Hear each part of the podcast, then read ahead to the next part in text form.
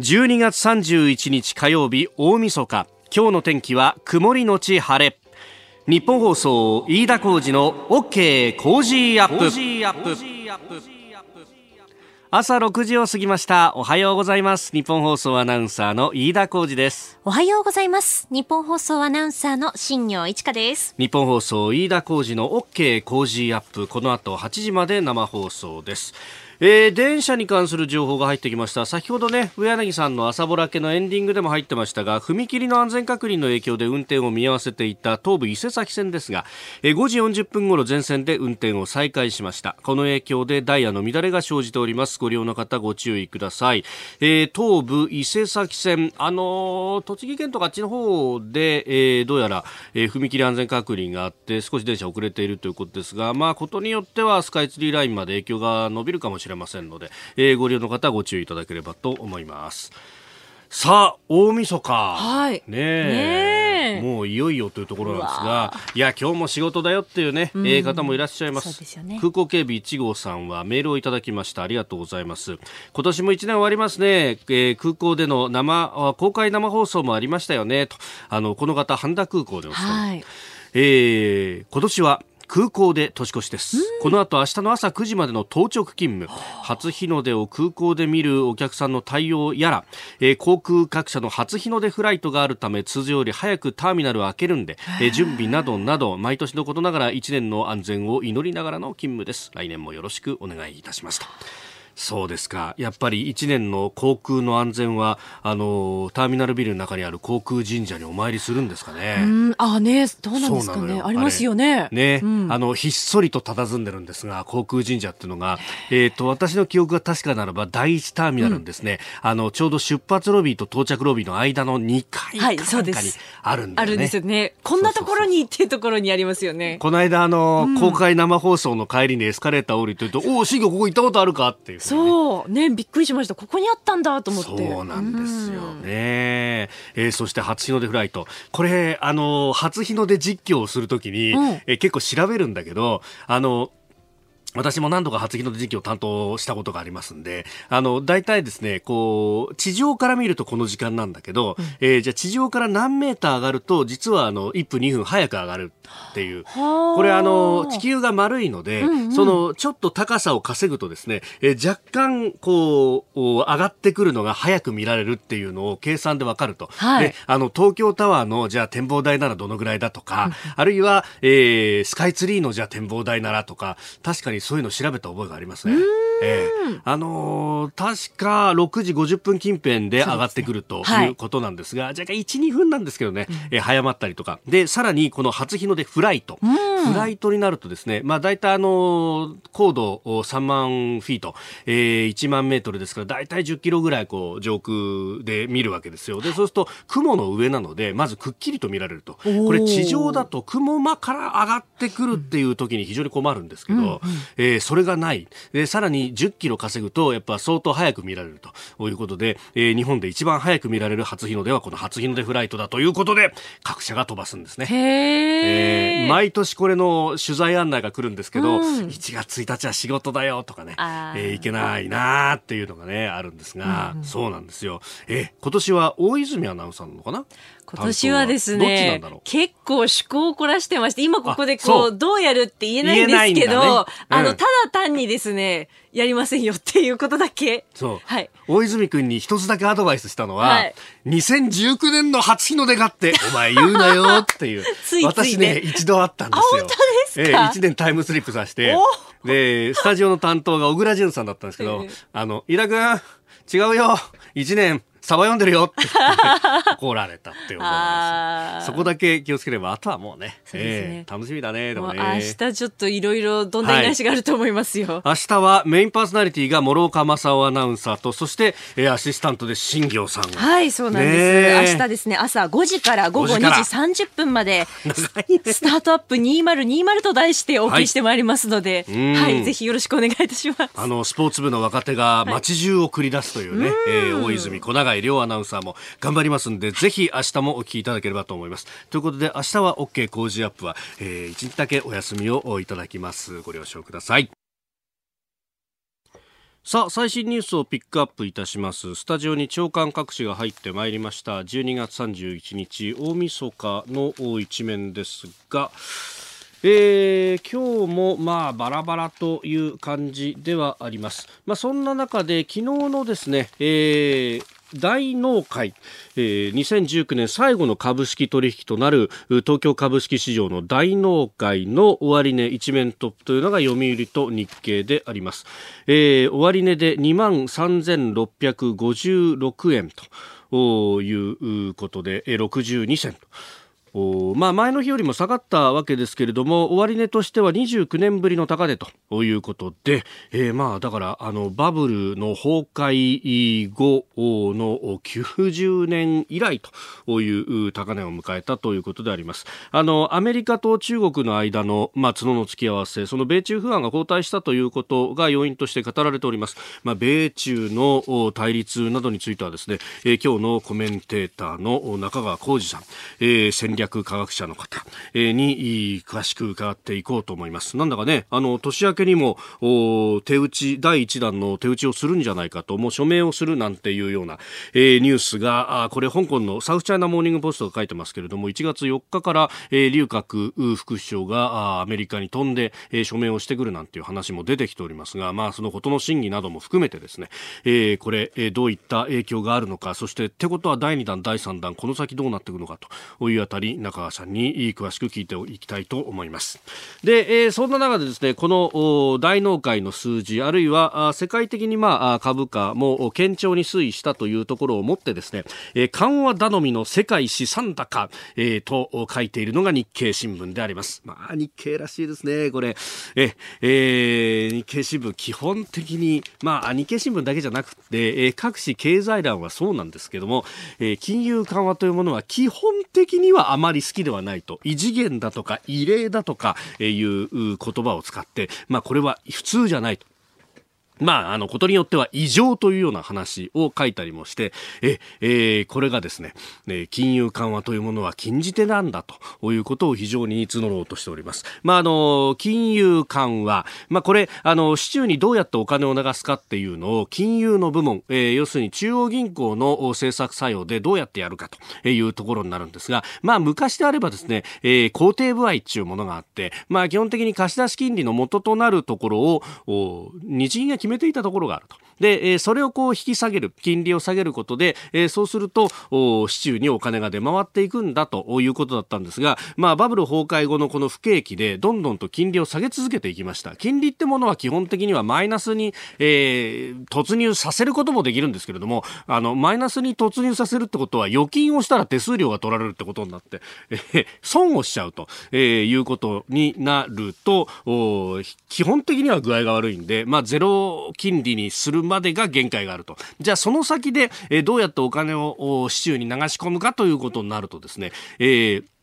日銀が、え、市中に出回っている国債なりそういう資産を買うと、ええー、例えば国債とかをこう日銀が買いますよっていうとその対価として、え、お金を支払うわけですね、え、お金が民間に渡ると。いうことで、え、どんどんとこう市中にお金を回していこうということになってます。で、えー、これ市中にお金を回すことでまああの金利がどんどんと下がっていけば、えー、お金を借りてじゃあなんか事業始めようかとか。じゃあお金借りて設備投資をしてそれで売り上げ出た方が、えよっぽど得じゃないかということで、え市中でお金がどんどん回っていくだろうというような読みだったんですけれども、この各紙の経済欄が批判をするのは、そうやってお金を流し込んだところで、えー、民間の経営者の人たちだとか、あるいは個人が、えー、借りて使おうと思えばいいんだけど、今どう、使わないから、えー、結果としてどうなるかと。お金を受け取った銀行はどこにも貸し出し先がなくて、しょうがないから株を買ったりだとか、あるいは、えー、潰れそうな企業であっても、どんどんいい条件でお金を貸すから、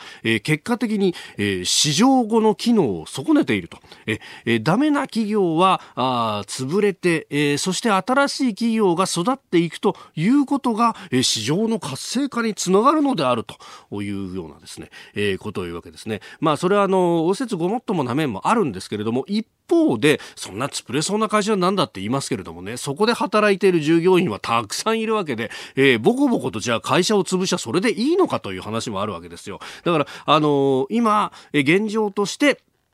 確かに企業セクターもお金を使いたがらないと。で、えー、さらに個人消費も指標を見ると12月の、えー、個人消費の指標などを見ると非常に冷え込んでいるという中でじゃああの市場全体あの日本全体で確かにお金を使おうという意欲が不足してあるんであれば、えー、お金を多少損してでも使える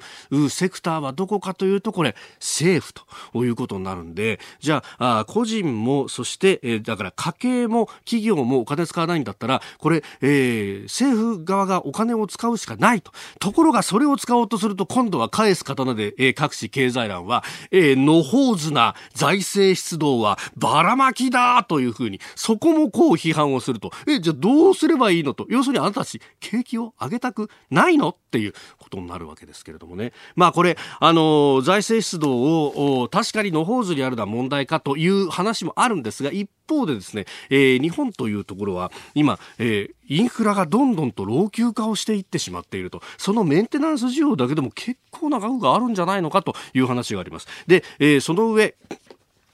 あの、公共投資に関しては、えー、B by C という言葉があるんですけれども、要するにですね、どのぐらいの利回りが返ってくるかっていうので、えー、これ、判定をするんですね。で、えー、利回りのいい、効率のいい公共投資だったらやっていいというところになってるんですが、今その利回りがだいたいざっくり4%ぐらいのもんじゃないと採択されないと。いや、ちょっと待てと。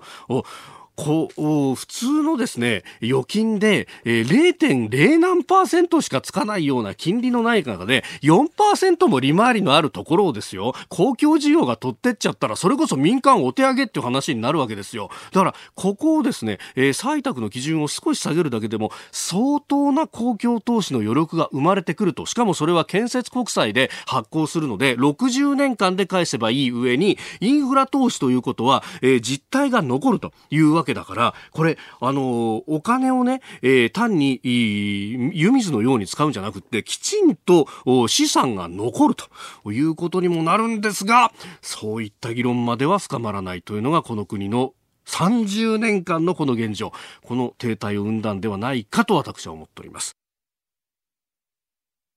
えー、小田原市森の向こうさん49歳会社員の方。毎年日本放送の初日の出特番を聞きながら初日の出を楽しんでいます。ありがとうございます、えー、6時頃海沿いの高台の道路に車を止めラジオを聞きながら初日の出を待ちます。2020年のラジオ染めとなる番組、うん、えー、新業さんの声にあることを楽しみにしています。ありがとうございます、ね、そう言っていただけると嬉しいです。はい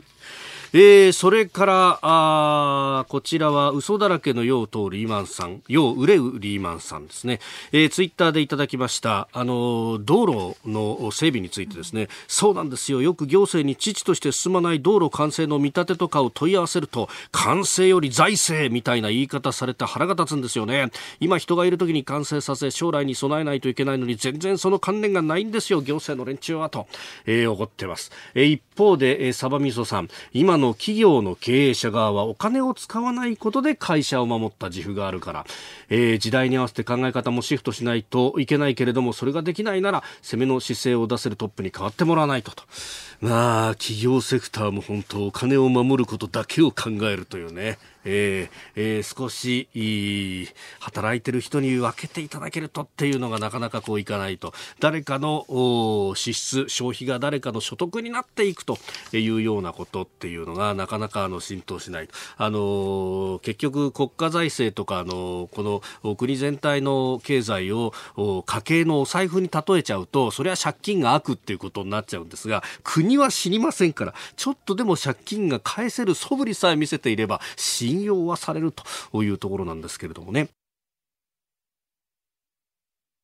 さあ、次第はコメンテーターの方々とニュースを掘り下げます。今朝のコメンテーター、番組初登場、戦略科学者の中川浩二さんです。おはようございます。おはようございます。よろしくお願いいたします。簡単ですが、プロフィールご紹介いたします。月刊中国ニュースの編集長でいらっしゃいまして、1980年のお生まれ、埼玉のご出身、えー、熊谷高校から慶応義塾大学、そして、えー、2012年、北京大学大学院から日本人初の経営学博士号を取得されました。えーあの先日10月13日にラグビーワールドカップの日本戦の真裏で辛坊さんの特番にご出演いただきまして、ご一緒いたしました。ありがとうございます。ありがとうございましたその説は、はい、で、えー、今日大晦日のこの番組に出演いただくんですが、はい、その後ですね、えー、年が改まって1月1日深夜0時半からの朝生。今日ですね。今日の夜というかね。今日の夜というか 明日の早朝というか、はい、にもご出演という、はい、忙しいですね。毎回なんか特番とかね辛坊さんの今日の大晦日とかなかなかイレギュラーなところイレギュラーなところでね。いやツイッターでもダブル工事聞きたいこといっぱいあるよダブル工事ですね。そうですよ。あの写真撮らせていただいて。ありがとうございました。ね えー、今日はあの中国の関連のニュースも結構ありますので、はい、一つ。よろしくよろしくお願いします。お願いします12月31日火曜日大晦日朝7時を過ぎました。改めましておはようございます。日本放送アナウンサーの飯田浩二です。おはようございます。日本放送アナウンサーの新庄一華です。あなたと一緒にニュースを考える飯田浩二の OK 工事アップ。7時台はコメンテーターの方々とニュースを掘り下げます。えー、今朝のコメンテーター、戦略科学者で月刊中国ニュース編集長、中川浩二さんです。おはようございます。おはようございます。よろしくお願いします。よろしくお願いします。中川さんには番組エンディングまでお付き合いいただきます。では最初のニュース、こちらです。香港の元日でも警察が開催を許可。香港でこれまで大規模な抗議デモを実施している民主派の市民団体民間人権人選は、えー、明日元日に呼びかけている恒例のデモ行進について警察が開催を許可したと発表しました。今年6月に本格化した政府への抗議デモが越年することとなります。えー、まあ、元日のデモは例年小規模だと言われておりますが、今年どうなるかというところ、先月、先日12月の8日に行われたデモは主催派発表では80万人とということでありました。さあこのね半年以上にわたる香港の抗議活動長いですね、うん、本当に。まあ実際本当にもう流動化しちゃってい。るところがあって、はい、でまあ何度もこうお伝え日本でも国内でも報道があるように結局その指導者がね、うん、いないっていうところがあるので、はい、まあ実際その要求項目は何なのかとか逆にそのストップするタイミングはどこなのかっていうのも、はい、まあある意味その全員がネット上でこう情報交換しながらなんとなくの集合値を集めて決めていくしかないっていうところが、まあ、その流動性を高めてるし、それは良くもあるし悪くもあるわけですよね。だからそこがまず一つあるのと、あとまあ北京中央からの意向としては、やっぱりそれはプラスとマイナスっていうのが拮抗していると、まあ日本報道だとどっちかというとマイナスというか、習近平政権が要はコントロールできないんじゃないかっていうところがあると思うんですけども、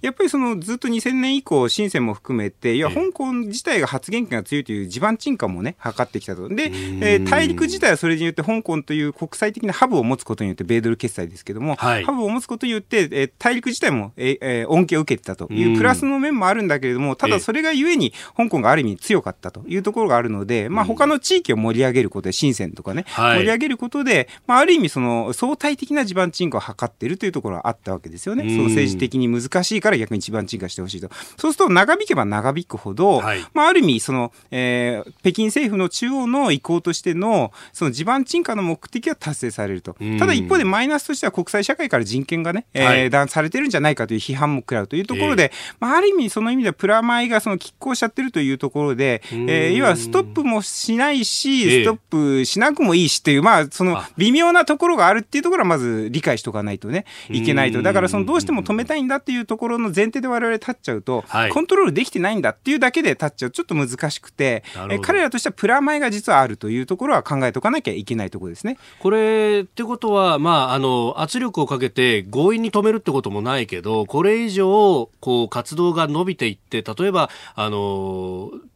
普通選挙をやるとか、そういうところまでの情報もしない。で結局プラ、えーと、合意に止めるということはマイナスでしかないわけです。先ほど言ったようなプラスでいうところのいや地盤沈下が図れなくなるし、はい、なおかつ合意にやるということは人権にもマイナスだから、要は合意にやることだけが実は選択肢としてありえないわけですよね。それはどっちもとっても損なんで。ってことは、もうの伸ばすしか彼らも選択肢としてはないという。まあ、でも伸ばす。そう、でも伸ばしても別に彼らとしてはプラマイナゼロなんで、ただ香港市民にとっては伸ばすことはマイナスでしかない。わけですよね、はい、それはもう彼ら経済的に地盤沈下したり社会的地位も若者たちが就業の機会も失っちゃうしなおかつその本当にねあの人道的な意味で負傷してしまうというところのはい、あの悲しい結末にも陥るんで、まあ、長引くと損をしてしまうのは実は香港市民ってちょっと悲しいことがあるというふうには思いますね。ただこれ元日なんですけども、はい、中国の場合あの農暦なんであ,、まあ、ある意味ちょっと元日だからすごい時にやってるなっていうよりもどっちかというとまあ日本でいうとクリスマスぐらいのもともとあった文化じゃないところの、えー、一つのね節目だっていうところは見とかないといけないですけどね。まあ、はい、もっとすごいことやるとしたら、やっぱ旧正月に合わせて、まあ、旧正月にやるつはほぼないと思いますけどね。まあ、そこやったらすごいなとは思いますけども、ある意味は。うん、それをもう、あの、心理的に、文化的にね、ええ、こう休みだっていう感覚の時にやってるというのは、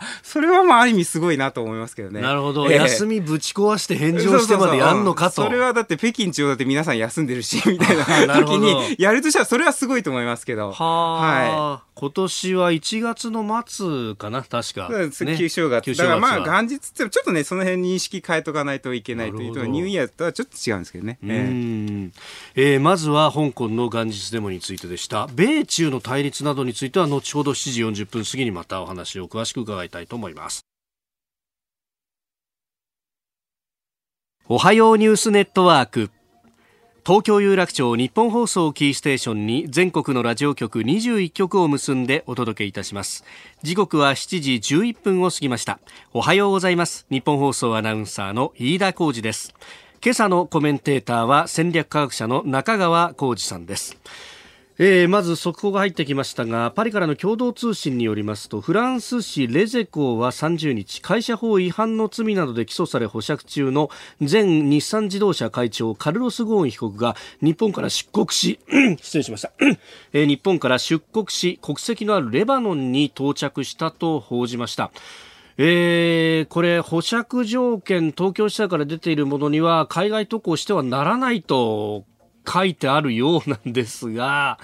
まあ、まだかですけれどもね、中川さんね。そうですね。まあでもこれがかっていうところなんで、まだね、確定情報じゃないんで、なんとも言えないですけどね。うん、ただどっちにしても保釈条件で入ってないときにね、それで行ってしまって、どう、本当にどう、どういう形の処理がなされるのかっていうのは全く見えないですね。ねこれ、それこそ、あの、敏腕、剛腕でなる弘中弁護士がついていると、ねはい、考えると、はい、これは弁護士に相談したのかしらと。ね本当にだ、実際まあ、行じゃあその後、ね、現地でもう,、あの出てこなくなっちゃったらどうすんだっていうね、ね話だったりとか、もうその司法取引としてどうなのかっていう話もなってくるし、全くちょっと、まあ、かなんで、なんとも、ねね、確定がなんとも言えないですけど、ね、まあ、あるいはこう年末年始だから特別に頼むよみたいなことがあったのかどうか。ちょ御社的な感じでみたいな。それはない。そういうことはしないですよね。それはないでしょうね。ねそれはないね。うん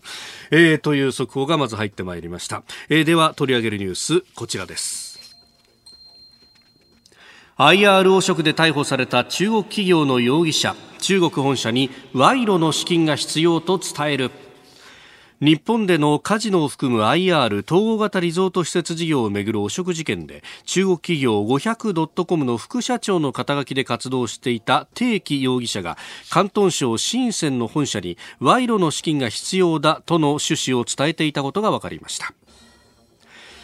えー、2017年に内閣府 IR 担当副大臣だった衆院議員秋元司容疑者がこの 500.com 側からあ資金を受け取っていたとされる、えー、事件であります。あの中川さんは月刊中国ニュースの編集長でいらっしゃって、はい、えー、北京大学大学院から日本人初の、え経営学博士号も取得されていると。これあの中国企業はこうやって、はい、あの賄賂とかっていうのは、まあ、割とやるわけです、まあ、賄賂文化っていうのはねもう長いので、えー、まあ、そういう意味ではあの当然のようにやるというのもありますよね、まあ、だからこそ、えー、習近平さんが掲げているいわゆる反腐敗とかね、はい、えー、汚職を叩こうというのが、えー、国民に支持されるというのは、まあ、ある意味その、賄賂文化が浸透しているるというのはみんな分かってるということはありますよね。はい、うん。でそんな中なんですが、これ、この、まあ、秋元さんをこうきっかけにして、はい、え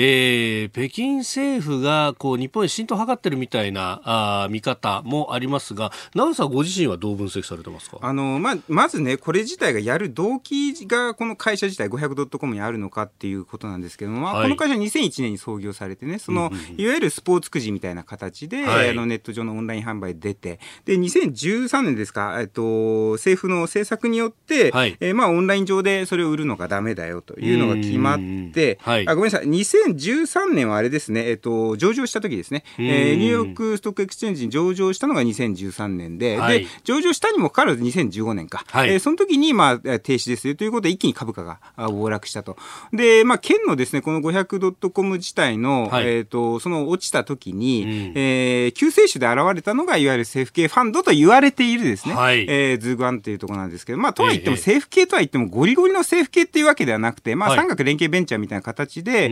ー、中国の清華大学というところの、えー、名前がついてる、清華集団みたいな形でついてる、はい、清華思考集団と日本語で読むとね。なので、まあ、そこが、あの、まあ、株式の筆頭になったと、はい、いうことですね。ななので、日本では、どちらかというと、500.com っていうのは、えー、その親としてね、うん、筆頭株主として、えー、ズーガン集団があると。はい、で、さらにそれっていうのは、まあ、政府に近いところにあるから、で、習近平さんも清華大学を出たから、うんぬんか、うんぬんかんでみたいな、はい、まあ、そういう陰謀論が強いと思うんですけども、ただ、その株価が落ちた時にまず買ったりだとか、あと、えっ、ー、と、それからじゃあ株価が落ちた時に買ったのはまあいいです。で、ヒットになった後に、じゃあ本当に政府系だったらば、えー、そういった会社自体の株が、えっ、ー、と、せ、いわゆる政策によって落ちたわけですよね。もともと2015年にね。えーえー、で、だとしたら、政策によって上げるっていうことをしますよね。つまり、政府として本当に、えー、それを国策企業としてね、盛り上げたいんであれば、はい、で、要はそういう状況もないと。単純落ち目の会社のままである。っていう、まあ、グラフ見るとずっと落ちたまま。ずっと落ちたまま。だから、その図鑑集団自体も単純な、その、高く、えー、いわ投資をしているんで、ん。えー、一つのエンタメ産業として投資した中で、まあ、失敗案件だったというところに過ぎないなというところで、なおかつ政府が本当に、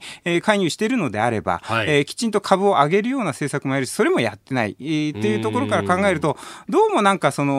貧乏くじつかまされたのは図図鑑集団であって、その特にその政府がどうとかっていうのは、この今のその表面上に出ているヒストリーから見えてこないんで、まあもちろん可能性は否定しません。あの、すべてのことに関しては中国の政府がね、はい、関係があるかもしれないというのは当然あると思うんで、えー、で当然ながら、えっ、ー、と、こんだけ大きい会社ですから、はい、えー、党関係の組織というのも中に入っているので、えー、そこについては完全に否定しないんですけど、ただそのヒストリーから見ると、はい、おいっぱいあるわけですよ、こういう話っていうのはね。この手の話この手の話はいっぱいある。しかもその賄賂をや、そのちゃんとしてるところっていうのは当然優遇政策を受けるんだけども、えー、それ自体も受けてないっていうところから考えると、うん、どうもその辺の制服工作というか政界工作もそんなにうまくいってるところじゃないというところなんで、まあ、市場からも見放されて、はい、多分政府関係も見放されてるのがこの、えー、場所なんで、なおかつその図鑑集団からの出向ポストとして役員ポストとしても、はい、えー、要はしょっちゅう変わってるんですね。あそうだから同じ人がずっと図鑑から、えー、送り込まれて、えー、一番上の当事長をやってるわけじゃなくて、えー、しょっちゅう変わってると。だから多分ね、礼遇ポストなんじゃないかなというふうに思っていて、あ。のー、まあそういう意味だと、その政府の陰謀論だというのを正しいとするのであれば、はい、もっと優遇されてるのにされてないというところから、僕はちょっとね、これは政府の陰謀論とはちょっと薄いんじゃないかというふうに思ってますね。えー、じゃあこれ、日本の、まあ、IR がこれからやるっていうところでこう来たっていうのも、はい。はい苦し紛れみたいなところがあるんですか？えー、っとね、だからその結局、その、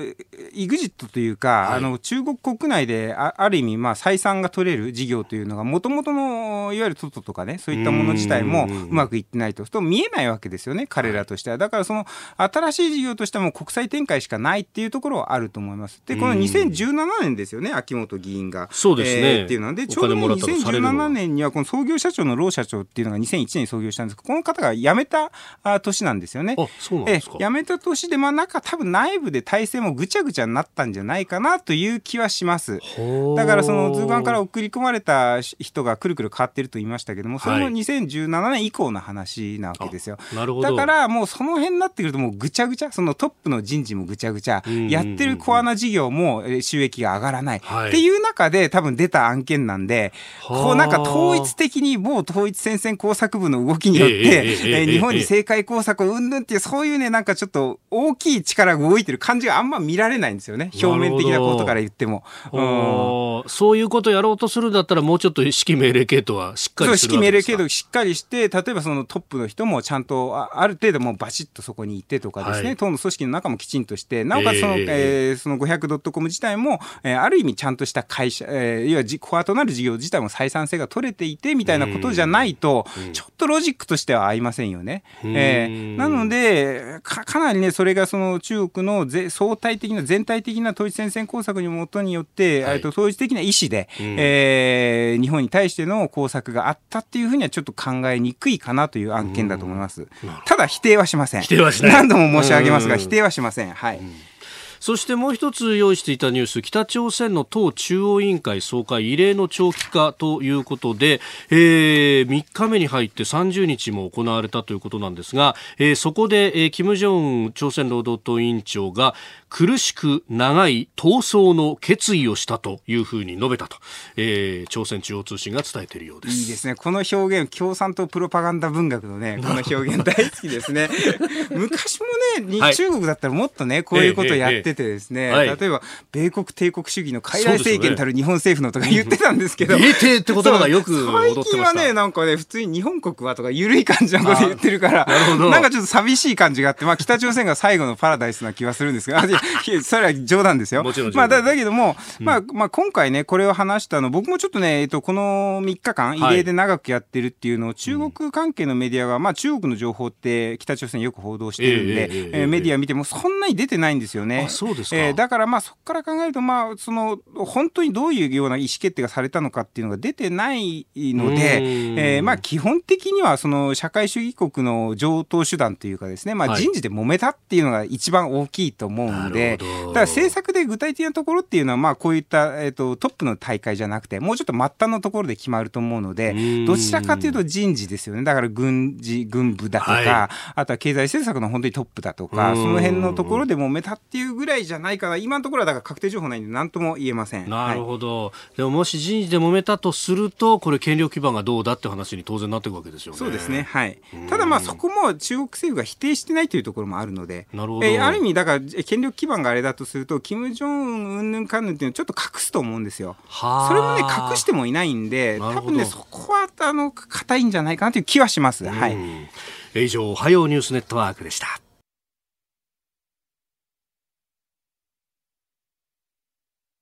7時26分です。今朝のコメンテーターは戦略科学者、えー、月刊中国ニュース編集長中川浩二さんです。引き続きよろしくお願いします。よろしくお願いします。続いて教えてニュースキーワードです。中国版 GPS 北斗来年6月完成へ中国政府は来年2020年6月までに中国版 GPS 北斗を完成させ高精度の位置情報などのサービスをスタートさせることを発表しました。中国政府が力を入れる次世代通信規格 5G との融合も進める方針でアメリカとのハイテク覇権をめぐる争いが一層激しくなります。えというわけで今日のキーワードは北斗ということになりますがメールもね、えー、前々からいただいておりまして、えー、千葉松戸の小ガッキーさん。昨日いただあごめんなさい、えー、ではなくてえー、とですね。あこちらですね。はいすいません。えー、ルパンの忘れ物さん56歳利用士の方、せえー、木更津からです。えー、この 5G の技術などなど中国がトップでアメリカは劣勢と言います、えー、だから安全保障を絡めた中国の圧力が強くなったんじゃないでしょうか。来年以降どうなるのか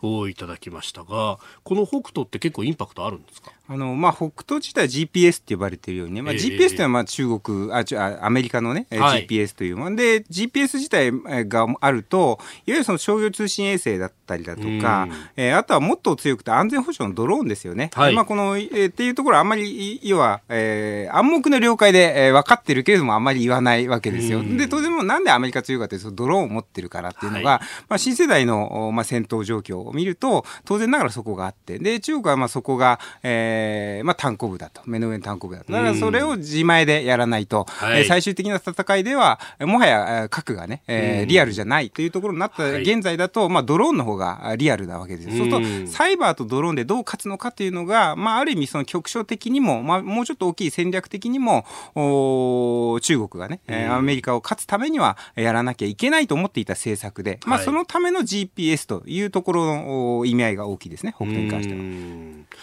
まあ、そうすると、まあ、まずは安全保障面ということですが、はい、ね、あの日本じゃしきりのその 5G との融合というところが言われてますけれども、はい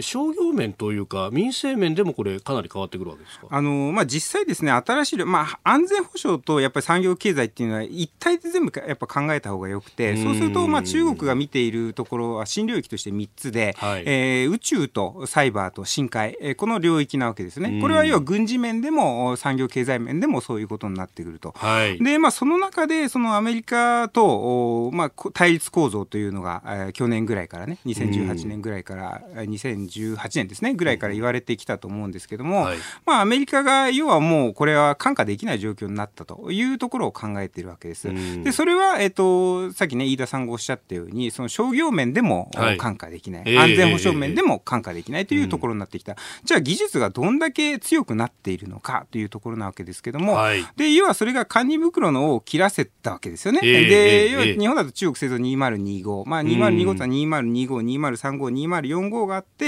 2049中華人民共和国の建国100年までに、はい、アメリカを凌駕する中国が中国はそういう希望を持っていてでそれが現実的になってったんじゃないかというのがアメリカの要は恐れでもあって、はい、でそこだったわけですよね。で実際このサイバーの部分どれだけ強いのか宇宙の部分どれだけ強いのかっていうことですけども、えー、まあ、そういう意味だとこの北斗っていう通信衛星だけじゃなくて、はい、宇宙関係では例えば量子通信衛星の牧師モーツって言われるものが2016年だったかな。でアメリカが最初に量子通信衛星上げるとか言われていたのに、はい、中国はもう相当先に数年先に上げてしまったと。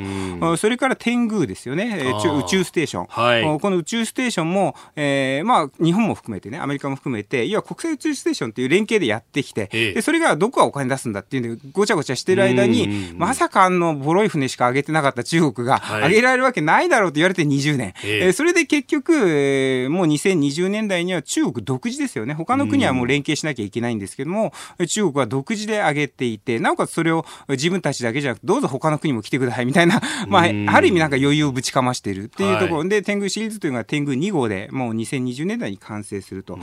いうところとか、あとジョーが月面の裏絵ですよね、はい、これももう到達しました、えー、今年ね、ね到達した、これもアメリカに先駆けて、まあ、こういうところから考えて宇宙政策っていうのも進んでいると、でサイバー関係については 5G ですよね、これも米中対立の引き金になったって言われている、いわゆるファーウェイ社の 5G ですよ、じゃあ、代替は何かっていうと、もうかなりこのコスパから考えて、もうファファーウェイ以外が選べないぐらいの状況になっていて、でファファーウェイによって、そのファ、えー、対中包囲網っていうものをやろうというのが、米中対立の第2弾だったわけですね。はい、ちなみに第1弾っていうのが米中貿易対立。え第2弾がファーウェイの、はい、えー、技術対立。え第3弾っていうのが人権対立という、まあ、この3つだと思ってるんですけども、はい、えー、で、要は、ね、その第2弾としてあったファーウェイっていうのも、最近なんかあんま聞かないと思うんですけども、ね、結局、やっぱり中国包囲網まあ、ある意味大失敗をしちゃっていて、結局欧州勢ですよね。まあ、イギリスは早々に、えー、明政権の頃に 5G ファーウェイを入れますよって言って、ジョンソン政権が誕生した多分数週間ぐらいで、ジョンソンさんが、いや、あれを踏襲して、うちもファーウェイ当然入れますよって言っちゃってるし、で、イタリアなんか1対1の政策は当然 OK をするという署名まで、えー、習近平さんが訪、えー、イタリア訪問した時にもしちゃっている。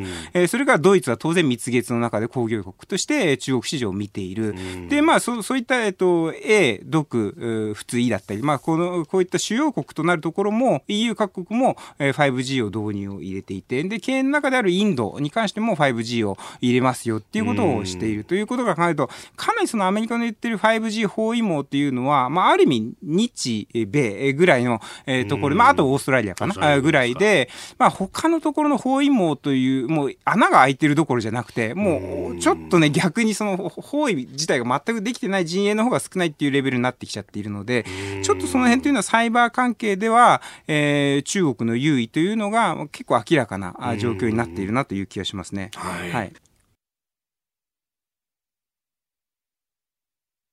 さあ、メール、ツイッターご紹介します。こちら、えっちゃんさん、横浜市の49歳専業主の方、中川さん、朝生に出演されるそうですが、あの番組、台本とかあるんですかそれから大勢の中で目立つ方法って考えてますか？といや、もう完全台本ですね。嘘つけ。まあまあ、でも完全にね、もうその時間完全に議論で戦わなきゃいけないで大変で。本当ですよ、ね、まだ目立つには自分がタンクトップ着て出るぐらいじゃないですか。マジっすか？今スーツ着てますよ、ラジオ気になる方はぜひ見てください。なるほど。えー、0時半から年が改まって。はい、いやー、あれでも食い込んでくると大変ですよね。大変ですよ。だって皆さん論客ですからね。素人じゃないから、そこに対して突っ込んでいかなきゃいけないわけだから。いやー、大変。ね頑張ってください、ね、はい、頑張ります。お送りしております日本放送飯田浩二の OK 工事アップ。お相手私日本放送アナウンサー飯田浩二と新業一華がお送りしています。今朝のコメンテーターは戦略科学者の中川浩二さんです。引き続きよろしくお願いします。よろしくお願いします。続いてここだけニューススクープアップです。この時間最後のニュースをスクープアップ。米中間もなく第一段階合意書に署名へ香港の英字紙サウスチャイナモーニングポストの電子版は30日。中国の劉鶴副首相が来年1月4日からアメリカ・ワシントンを訪問し米中貿易協議の第1段階の合意で署名する見通しと報じました。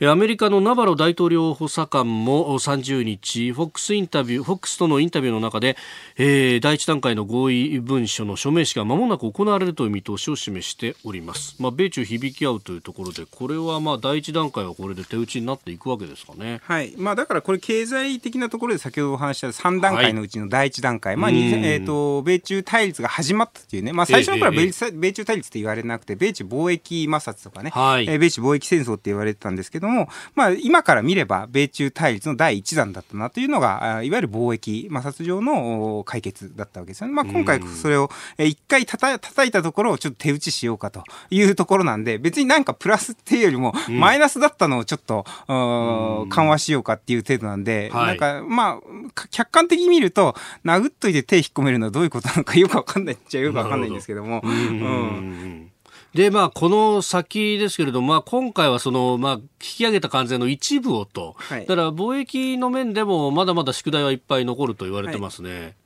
まあ、だから結局長期的に中国経済を叩いていくのはどうするのかで、まあ、長期化させるというアメリカの、ね、やり方で特にかといって長期化させ続けると、国内向けの大統領選も含めて、えアピールとしてやっぱりその経済的な、ね、貿易に貿易の関税が上げたことによって米国内の事業者たちも、まあ、特に農業関連とか多いと思うんですけども、はい、そことかも打撃を受けているので、まあ、そこは緩和する措置はあるよということを見せてるんだろうなというところがあるので、まあ、だから結局中国に向けてのパンチと、はい、国内向けに向けての、まあ、だんだん直していくよみたいな、そういうアピールだと思うんですよね。まあ、だからで、ただどっちつかずにはなっちゃってるなという気はしますけど、本当に、本当に中国を米国が叩きたいんであれば、はい、えー、もっと徹底的に国内をまとめ上げてやらざるを得ないんだけども、えー、まあ、そこもある意味、選挙制度がある国の弱みを中国から見ると見透かされてるところもあるとは思いますけどね。えー、これ、まあ、あの、今回は関税についてで一応の合意を見たということですけど、それ以外にその企業の補助金であったりとか、あるいは為替の操作の問題とか、はい、その辺っていうのは積み残されてると言われてますが、はい、これ、中国側はもう意図的に先送りしたってことですか、えー、まあ中国が、というのも、まあカード自体はやっぱりアメリカにあるので、うん、まあアメリカが本当に、中国自体は元元の状況に戻したいっていうのが当然ね、中国の意図だと思うんで、はい、まあアメリカがある意味どれぐらいその中国を叩きたいのかの本気度と、えっ、ー、と、自分、自分たちに返ってくる、う帰り、帰り血をね、えー、浴びるのをどんだけ抑えるのかっていうところをコントロールしてるのはアメリカ、多分中国側はあまりイニシアチブはこのかんことに関してはないと思いますけどね。なるほど、えー、常にアメリカがパンチを繰り出して、それをこうどう避けるなり返すなりしてるかと。まあ、ただ、ロジックを一回変えて、別の見方から見ると、うん、えー、いろんなパンチの仕方って国はあるわけですよね。はい、経済にせ安全保障にせ中国はね、アメリカに対してパンチを打ってないっていうところはやっぱり我々は見とかなきゃいけなくて、あくまでもアメリカのパンチをどう防ぐのかという、はい、ところが中国の基本的な戦略略なんで、アメリカとはやっぱり2049年にアメリカを超えるために、はい、えー、戦いたいと。だから2040年に、えー、中国がアメリカを超えるためには、えー、あくまでも戦いません、勝つまではなんですよね。だからその戦わないことによって温存することによって、14億の人口、内需も使いながら、はい、まあ、とはいっても内需もいろいろ問題があるけれども、そこをもし立て直せたらば、はい、えー、中国は当然市場規模から言って強いというところがあるので、まあ、ある意味戦いません、勝つまではが中国の戦略なんで、アメリカには自分たちから攻撃しないで、防戦をすることで内内政を拡大、内政をきちんとしていきたいということだと思いますけどね。えー、なるほど、そうか、そうすると、まあ、あの時間をかければかけるほど、トランプさんの任期は長くてもあと4年ちょっとだし、そういうことですね、えー、選挙もその度にあるしと。はい、だから、まあ、4年プラスしたとしたって、2024年とか2025年っていうね、ところまで、すると、中国を見て2040年代に超えるなんて、まだまだ先なんです。そしたら中国からしたら待てば待つほど得なわけですよね。だから絶対に中国から攻撃を繰り出さない。で、攻撃を繰り出さなくて、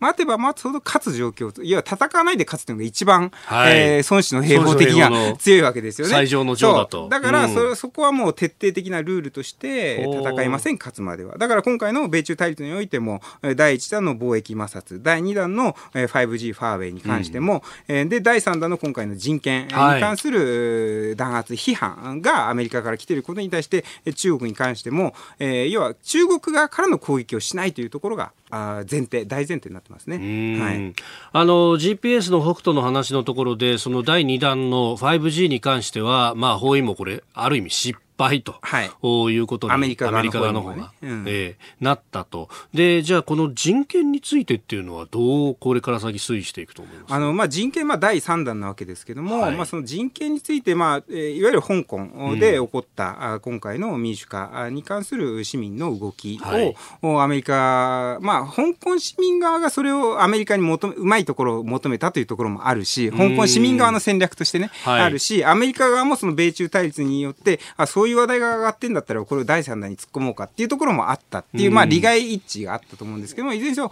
香港人権法を可決させたりと。か、はい、まあ、大統領署名まで行ったと。で、ウイグルに関しても、まあ、人権関連法案っていうのを、アメリカとして態度として見せたというところが、であるわけですよね。はい、で、まあ、そういうところから考えると、アメリカとしてはまあこれを使おうというところがあるんです。ただ、第一弾、第二弾を見ていても、アメリカ結局最終的に花火上げるんだけど、うん、なし崩し的に終わらせるっていうところがあるんで、そういうところがあるんで、人権に関してもアメリカ本気で叩こうとしているのかどうかっていうのは、はい、ちょっとわかんで、逆に心配なのは、僕いつも、あの、えー、中共の家とか言われるわけですけど、